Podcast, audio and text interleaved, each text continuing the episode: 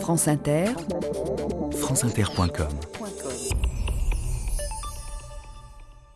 Bonjour, aujourd'hui 21 août 1968, il y a 40 ans jour pour jour, en envahissant la Tchécoslovaquie, les soviétiques mettaient fin au printemps de Prague.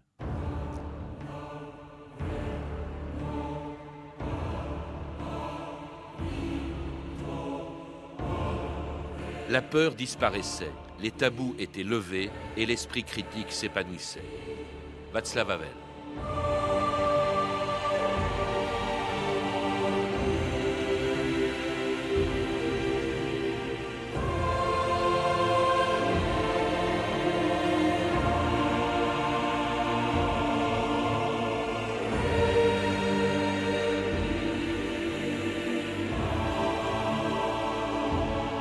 2000 ans d'histoire.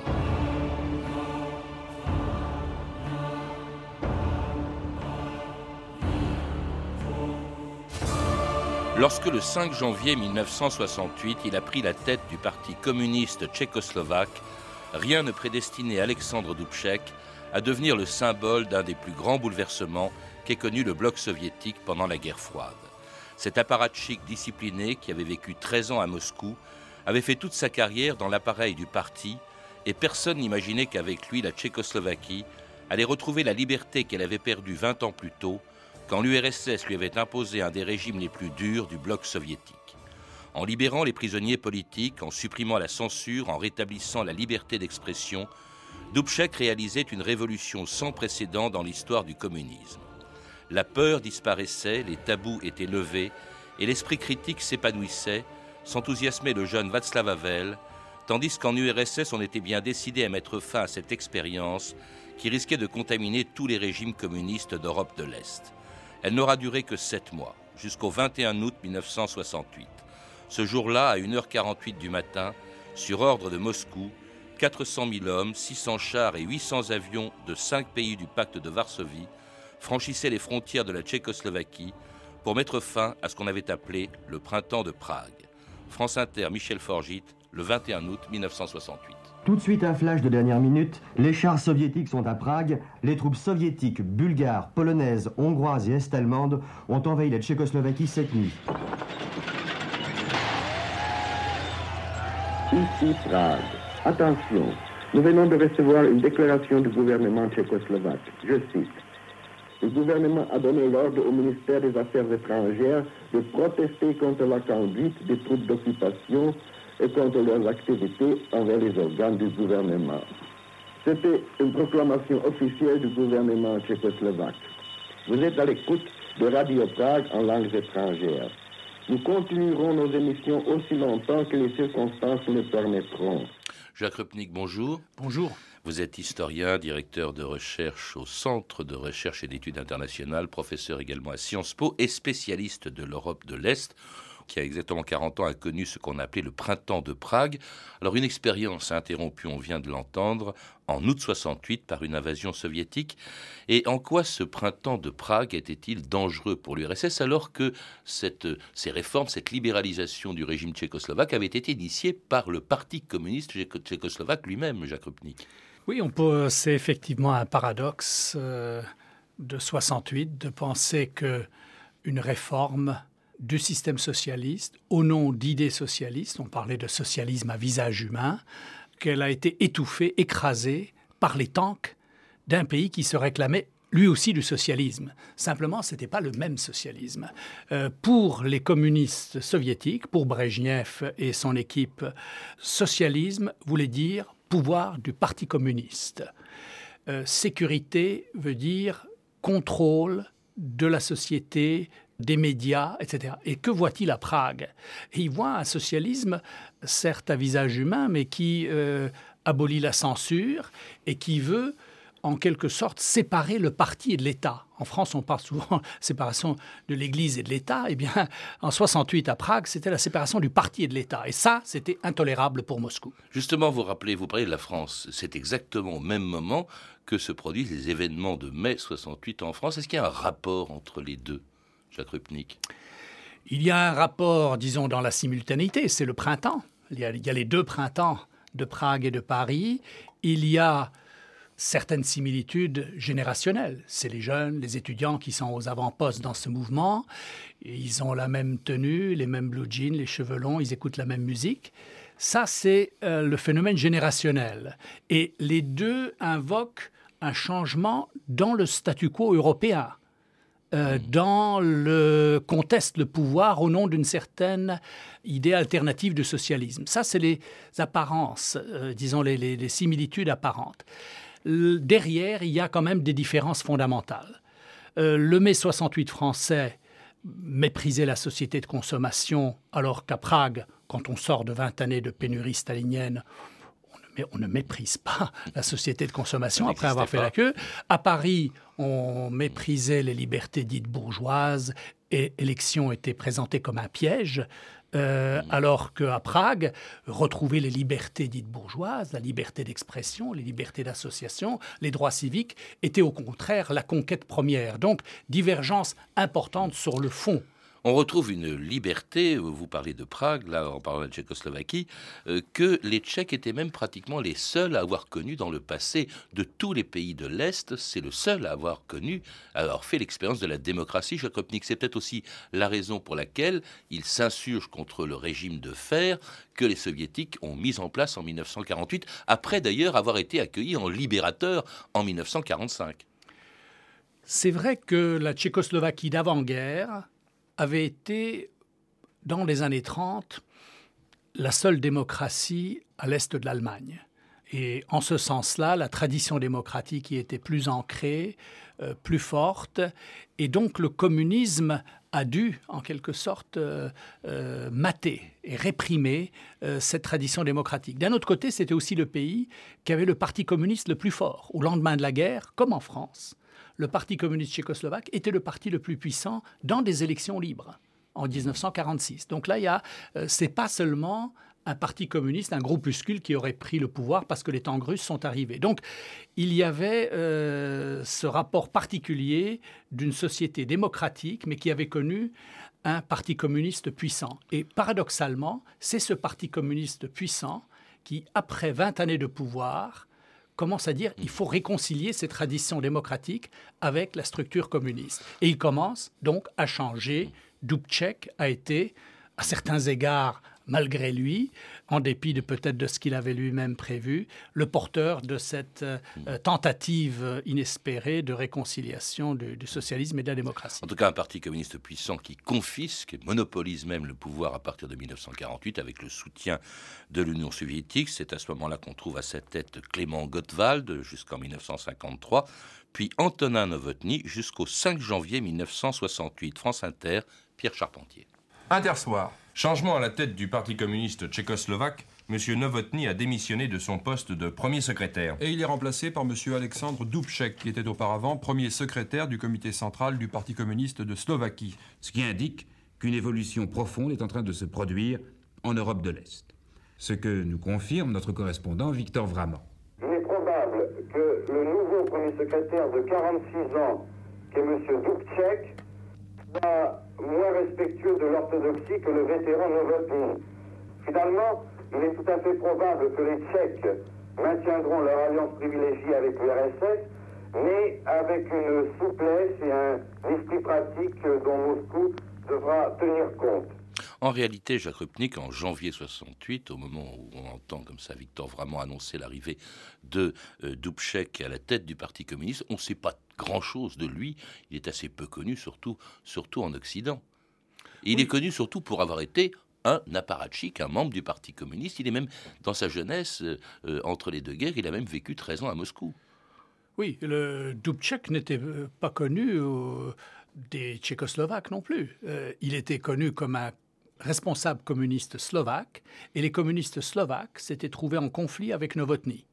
Et donc euh, euh, ça, c'était, euh, disons, l'origine de l'ascension vers le pouvoir d'Alexandre Dubček. C'était le, Parti communiste slovaque. Or, ce qui se passe en 67, c'est une convergence entre des réformateurs économiques, dont Otachik était le plus connu, des euh, intellectuels qui commencent à euh, exiger plus de liberté d'expression, etc.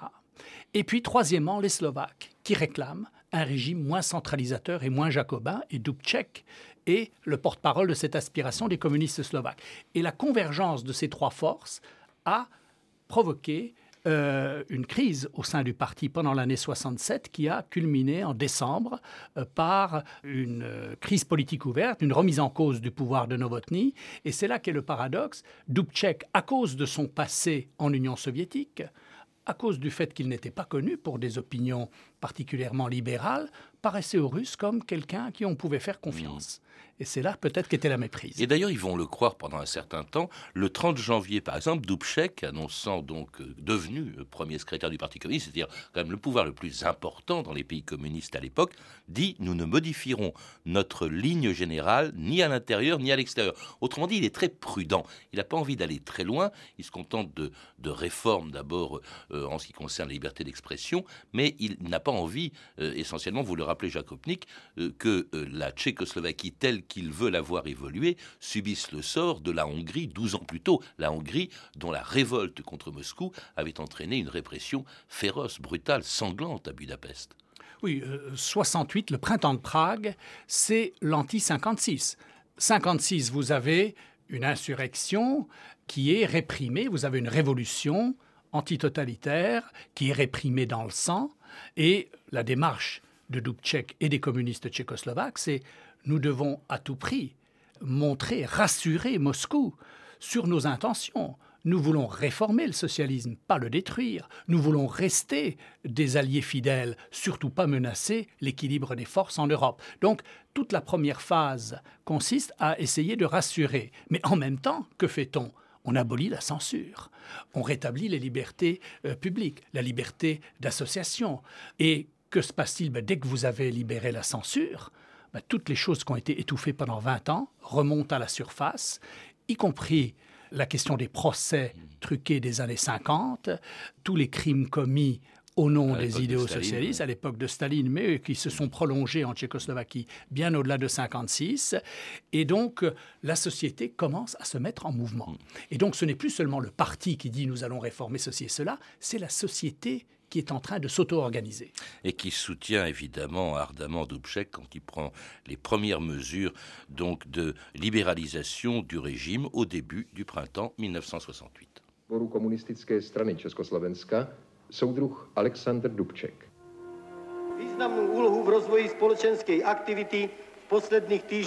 Les médias ont joué un rôle important ces dernières semaines dans l'évolution de la société. Grâce à leur travail, la majorité de la population s'est intéressée aux événements actuels. On n'avait pas vu depuis longtemps un tel intérêt pour notre politique intérieure.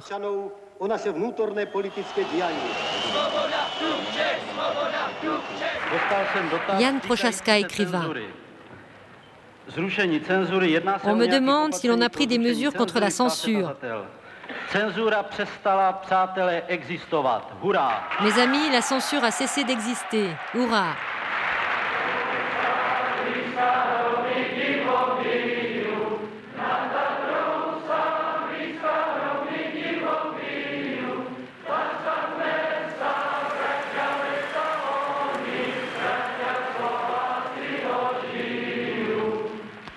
c'était l'atmosphère à Prague il y a 40 ans, 1968, au début de, des réformes entreprises par Dubček et le président de la République, Alexandre Svoboda, dont le nom était acclamé d'autant plus d'ailleurs qu'il euh, signifie liberté, je crois, Krupnik.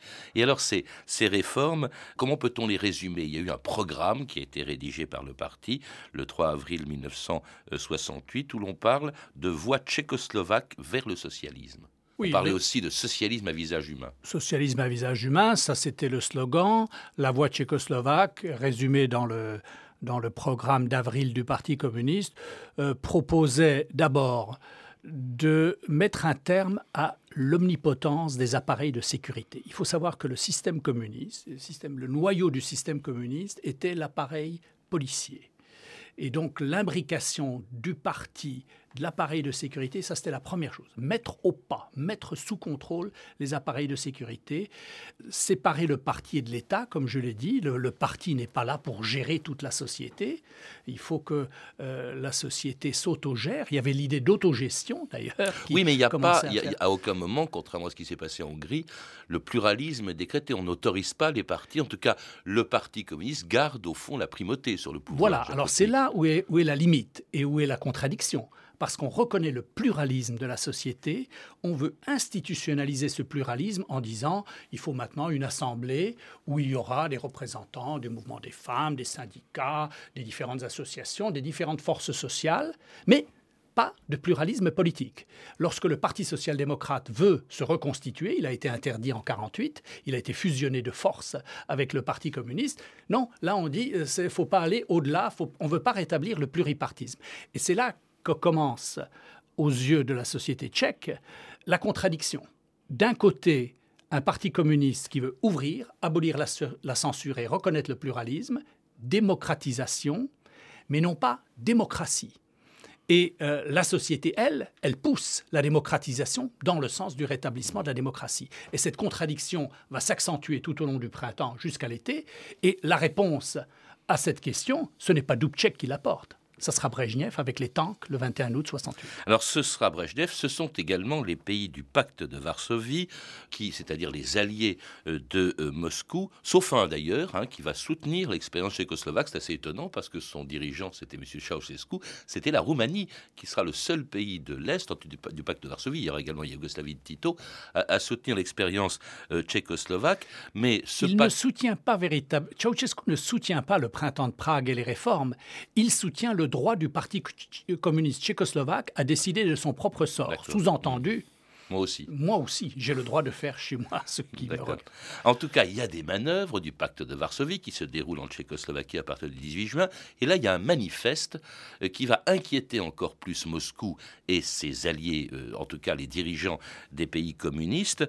Euh, ce manifeste dit des, des 2000 mots, hein, publié dans une revue qui s'appelle Literarni Listi, dit que les signataires soutiendront les réformes de Dubček, même par les armes. Alors là, évidemment, euh, ça, fait un peu penser à ce qui s'est passé en Hongrie, ça fait peur aux, pays du pacte de Varsovie, qui se réunissent, c'est le 14 juillet, qui envoie carrément un ultimatum à Prague. C'est vrai que le manifeste des 2000 mots, c'est un peu le pendant de la société civile face au programme d'action du Parti communiste le programme de réforme du Parti communiste veut réformer le système communiste, mais avec le maintien du rôle dirigeant du Parti communiste. Les 2000 mots, en gros, disent Nous voulons la démocratie, et si elle est menacée par nos alliés du bloc soviétique, il faut leur dire qu'on est prêt à se défendre. Donc la meilleure défense, c'est la contre-attaque. Vous devez savoir que si vous allez nous occuper, vous aurez un prix à payer. Et donc c'est un, c'est un soutien à Dubček, mais un soutien très embarrassant, puisque bien sûr, Brejnev brandit à Dubček le manifeste des 2000 mots et il verra comme seule réponse l'envoi de 2000 tanks. Et il prépare en effet une opération militaire, l'opération Danube, l'invasion de la Tchécoslovaquie par 24 divisions du pacte de Varsovie, le, annoncée le 21 août 1968 par la radio de Prague avant qu'elle tombe entre les mains des soviétiques. L'avenue Vinohradska est déjà remplie de chars. Du toit de la radio, on voit au moins 10 blindés qui avancent. Les gens essaient de placer des barricades pour couper l'accès de la radio aux envahisseurs. On entend un échange de coups de feu dans l'avenue.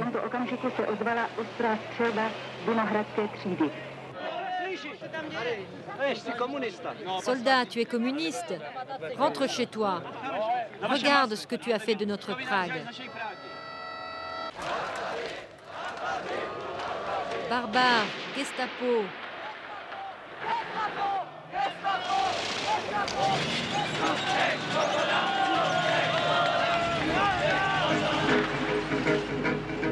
Tak vás tu po slové noci, která dozad bodá díku, tak vás tu máme, bratři, v noci Stalinovi. Však ne tak jako včera, dnes už bez šeříků, však díky za železné holubičky míru a díky za polipky z chutí hořkých mandlí, krajně přelíbesné zavraždili víru. Na cestě rudé šípky, jako pomník padlých. Vous voilà, frères de Cain, qui poignardent dans le dos. Vous voilà, nos frères, petits-fils de Staline, dans notre beau pays. Vous avez assassiné la foi. C'est une chanson qui a été écrite au lendemain de l'invasion soviétique, très émouvante, avec en plus ces voix qu'on a entendues de Tchèques qui se manifestent dans la rue euh, contre des chars. Ils sont sans armes et, qui s'adressent aux soldats soviétiques ou hongrois ou, polonais en leur disant, euh, en leur demandant, essayant de les convaincre de rentrer chez eux, parfois en les insultant, Gestapo, etc. C'est terrible cette façon, enfin, assez pacifique qu'ont eu les Tchèques d'essayer de résister, car ils l'ont fait à cette invasion.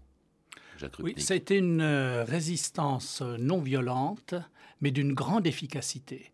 Donc, à la différence de Budapest, où on a affaire à une insurrection, et beaucoup plus sanglante, la répression était beaucoup plus violente. Oui, il y a eu deux occupations, puisqu'il y a eu en octobre une première intervention militaire par les troupes de l'armée rouge qui provoque alors Là, vous de la Hongrie, Budapest et qui provoque une, deuxième phase de l'insurrection armée euh, qui euh, nécessite de la part de Moscou une deuxième intervention. Alors qu'à Prague, il y a plus tard. 12 euh, ans plus tard, il y a l'occupation dans la nuit du 20 au 21 août par l'armée rouge et par les alliés donc du pacte de Varsovie, l'armée polonaise, euh, hongroise, est-allemande, bulgare, etc., participent à cette opération et ils occupent le pays sans que l'armée tchécoslovaque ne s'y oppose. Donc on a, euh, elle ne s'y oppose pas parce qu'elle n'a pas reçu le, feu vert euh, du Parti communiste, de, de la direction tchéquienne pour le faire. Et donc la population se lance avec les seuls moyens qu'elle a à sa disposition, c'est-à-dire la résistance pacifique, dans une forme de désorientation. Tous les panneaux dans les rues ont été enlevés, les soldats russes euh, dans leurs tanks ont été assiégés, et au bout de quelques jours, les, Russes ont dû faire une relève des troupes, parce que les troupes étaient totalement démoralisées, les troupes qui étaient arrivées dans les premiers jours. On leur avait dit, vous allez euh, affronter les Allemands les Allemands sont à Prague, etc. Vous êtes là pour défendre les conquêtes de la Deuxième Guerre mondiale de 1945. Ils arrivent dans un pays absolument pacifique où ils trouvent des gens dans la rue qui disent Mais qu'est-ce que vous venez faire là hmm. Rentrez chez vous. Et donc il y a là, c'est assez poignant, mais cela fait que le régime d'occupation n'arrive pas, dans les premiers temps, non seulement militairement, à conquérir les, les, populations, mais il n'arrive pas politiquement à imposer sa volonté. Parce qu'ils arrivent dans la nuit, et qu'est-ce qu'ils font? Ils trouvent dans la nuit l'équipe Dubček réunie, le bureau, politique est réuni, euh, et on leur apprend dans la nuit que, que, les Russes arrivent. Les Soviétiques pensent à ce moment-là avoir un gouvernement ouvrier et paysan de rechange, quelques collaborateurs qu'on va trouver. Eh bien, ça n'a pas marché. À la dernière minute, certains se sont désistés, et les Soviétiques arrêtent Dubček et son équipe, qui les attendent passivement dans le, secrétaire général du, dans, le secrétariat général du parti et les amène comme otages en Union soviétique. Et euh, il n'y a plus de gouvernement à Prague, ni de gouvernement de collaboration puisqu'on n'arrive pas à le mettre en place. Et le gouvernement légitime de l'époque est emmené prisonnier à Moscou. Alors si bien que justement après avoir enlevé, arrêté Dubček, ils le font venir à Moscou euh, et ils le font, ils négocient avec lui ce qu'on appelle les accords de Moscou le, le, 26 août, qui en fait sont une véritable capitulation de Dubček qui rentre à Prague, donc euh, juste après la signature de cet accord. France Inter, Jean-Armand Ladidi, le 28 août 1968.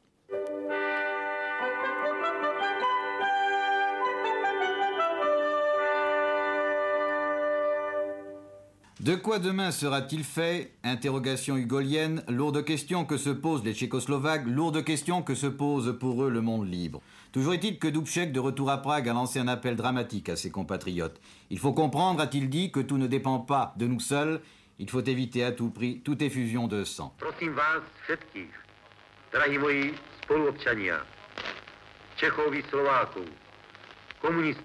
Je vous en prie, mes chers concitoyens, tchèques, slovaques, communistes et membres des autres partis politiques du Front National.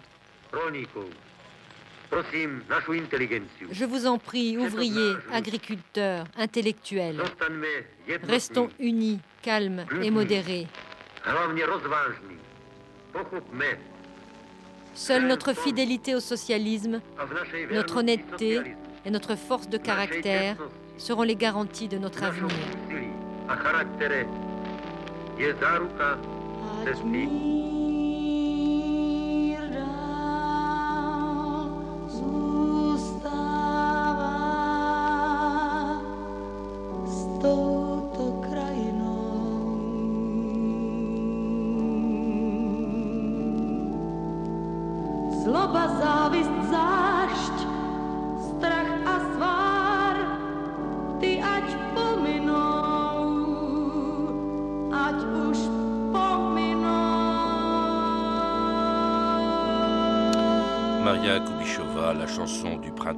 Écrasée en août donc par les chars soviétiques.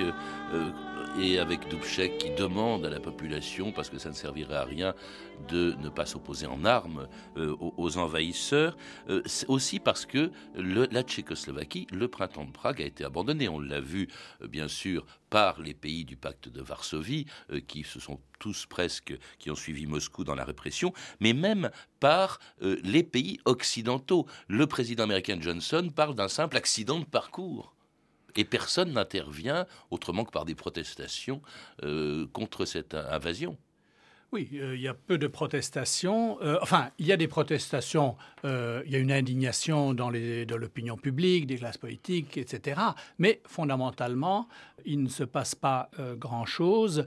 La formule l'incident de parcours, c'était Michel Debré, en fait, qui avait utilisé cette formule. Il ne fallait pas pour les Américains comme pour les Européens de l'Ouest. Johnson l'a utilisé aussi. Hein, euh, il ne fallait pas que le printemps de Prague et l'échec du printemps de Prague compromettent ce qui était à leurs yeux l'essentiel, c'est-à-dire les débuts de la détente.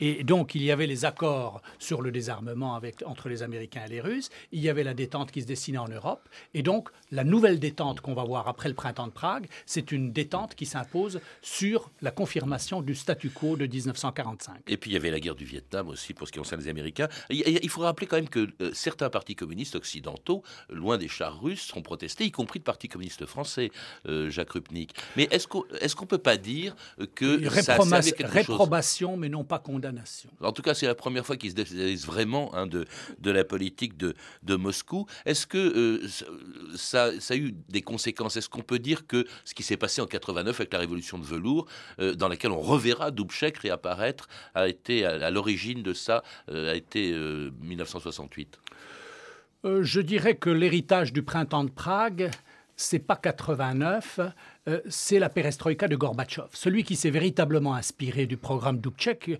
Dubček peut véritablement réclamer le copyright sur tout le programme de Gorbatchev. Mmh. Glasnost, perestroïka, c'est exactement ce qu'il avait fait 20 ans avant lui. Donc, euh, en ce sens-là, les bouleversements dans le bloc soviétique, c'est Moscou qui a changé. C'est Moscou qui adoptait le programme du printemps de Prague et par là permettait l'avènement de la liberté en Europe centrale et orientale, y compris à Prague. Mais évidemment, à Prague, le, c'était l'anti-68, c'était 89 vers la démocratie et non plus la réforme du socialisme. Merci Jacques Rupnik. Je rappelle que vous avez dirigé avec François Fechteux 1968, le printemps tchécoslovaque qui vient d'être réédité en poche aux éditions Complexes.